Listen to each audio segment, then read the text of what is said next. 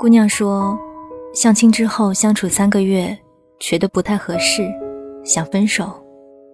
七姑八姨顿时炸毛：“还分？你都三十二岁了，哪儿不合适了？你说哪儿不合适了？”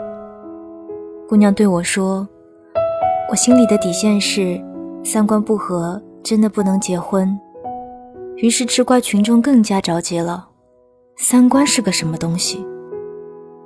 不知道我妈这代人是怎么理解三观的。我心里的底线，三观不仅仅是我们都认为钓鱼岛一定是中国的，还有我的爱好是买包，你的爱好就是给老婆买包。我喜欢跑步，你喜欢举铁，我们时常相约去健身房。我认为女人出去挣钱也是应该的，你认为男人做做家务也是无妨的。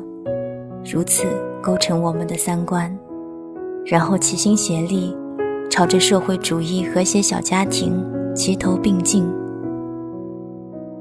姑娘说：“这位相亲对象可不是这样想的，他的理念是：我挣钱，你得在家待着盘算着花儿；我亲戚来了，你得伺候着。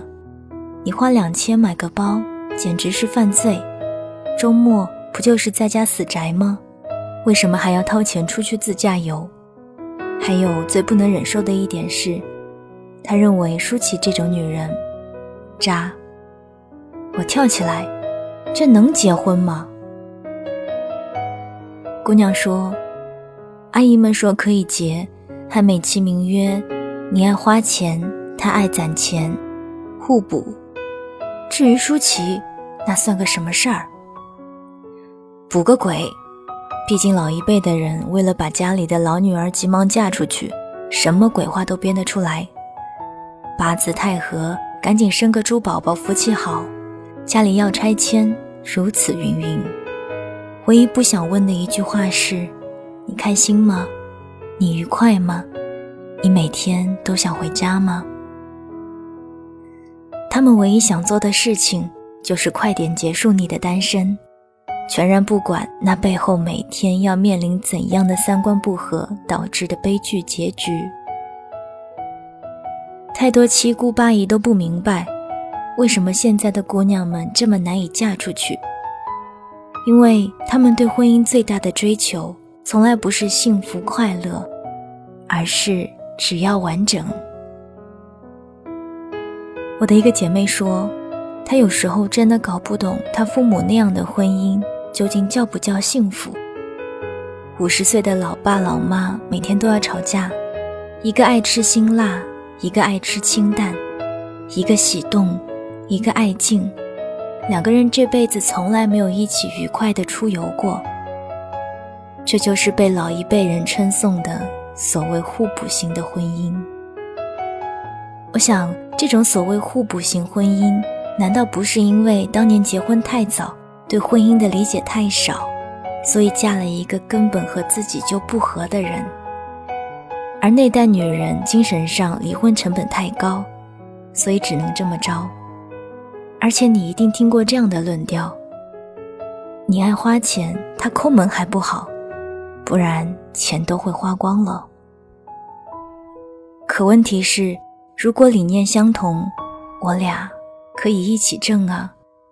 而且最奇怪的是，很多人还赞颂这种因为理念不合的吵架，吹捧这种吵架，认为他们白头吵到老是一种别样的幸福。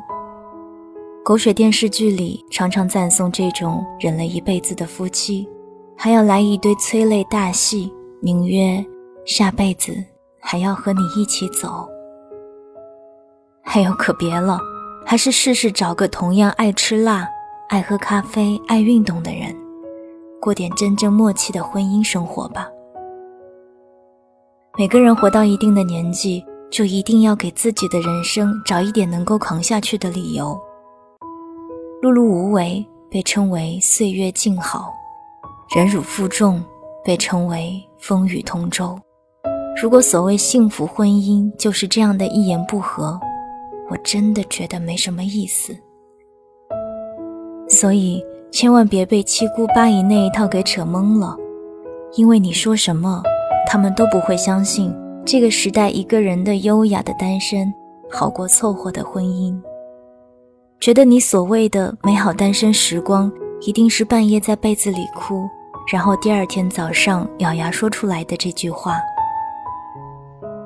而我知道，你就像渡边淳一写的一句话：“女人三十岁以后，一股倔强就油然而生。比起迁就一个人，更不能忍受的是自己的习惯被打破。这年头。”婚姻真的逐渐在失去它在基本生活需求上的必要性，尤其对于女人而言，她要结婚的目的一定是这个人给了她更多精神上的幸福感和满足感。包我能自己买，钱我能自己挣，我不需要找个人来啰嗦。她要嫁的那个人一定是和她有同样的理想、同样的价值观。同样想去看的世界风光，同样爱吃的口味的冰激凌。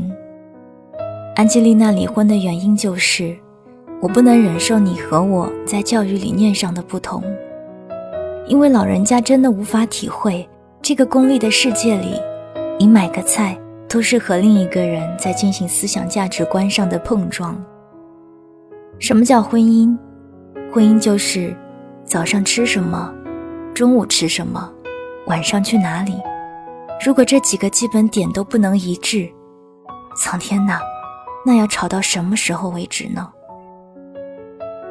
姑娘，你辛辛苦苦买了个房子，不是为了装下一个对家庭生活根本不感兴趣的人的；你认认真真健身、兢兢业业敷脸，不是为了找一个在旁边既不欣赏还要指责的人来闹心的。你要死要活加班加点的工作，是为了假期去迪拜花钱到手软，而不是和一个守财奴在沙发上睡着当土豆的。什么叫互补？这叫凑合，凑合找了一个人生活在一起，最后发现，并没有一起生活。你要嫁，就嫁给和你一样阳光积极又乐观的那个家伙吧。虽然这个世界上很难有和你完全镜面般默契的人，但是你要知道，小问题可以磨合，但差异太大，那叫磨损。没有十全十美的伴侣是真，但是回头你会发现，你只会包容你愿意包容的那个人，而那份愿意包容，来自于你对他有着价值观上的认可。姑娘，别嫁，我支持你，因为我不想三个月后你半夜三更哭着来我的后台写八百字的作文，就像无数半夜三更后来我后台写作文的那一些哭哭啼啼的女人一样，控诉和他们的老公生活在一起是多么的无趣，而又闹心。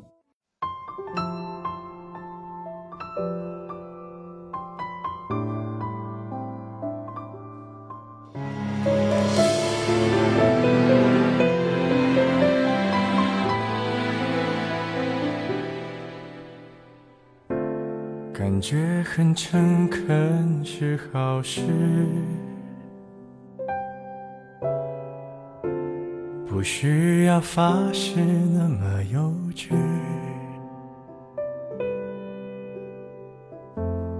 本以为可以就这样随你，反正我也无处可去。我怕太负责任的人，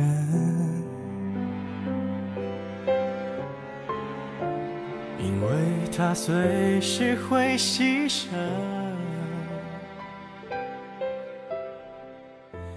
爱不爱都可以。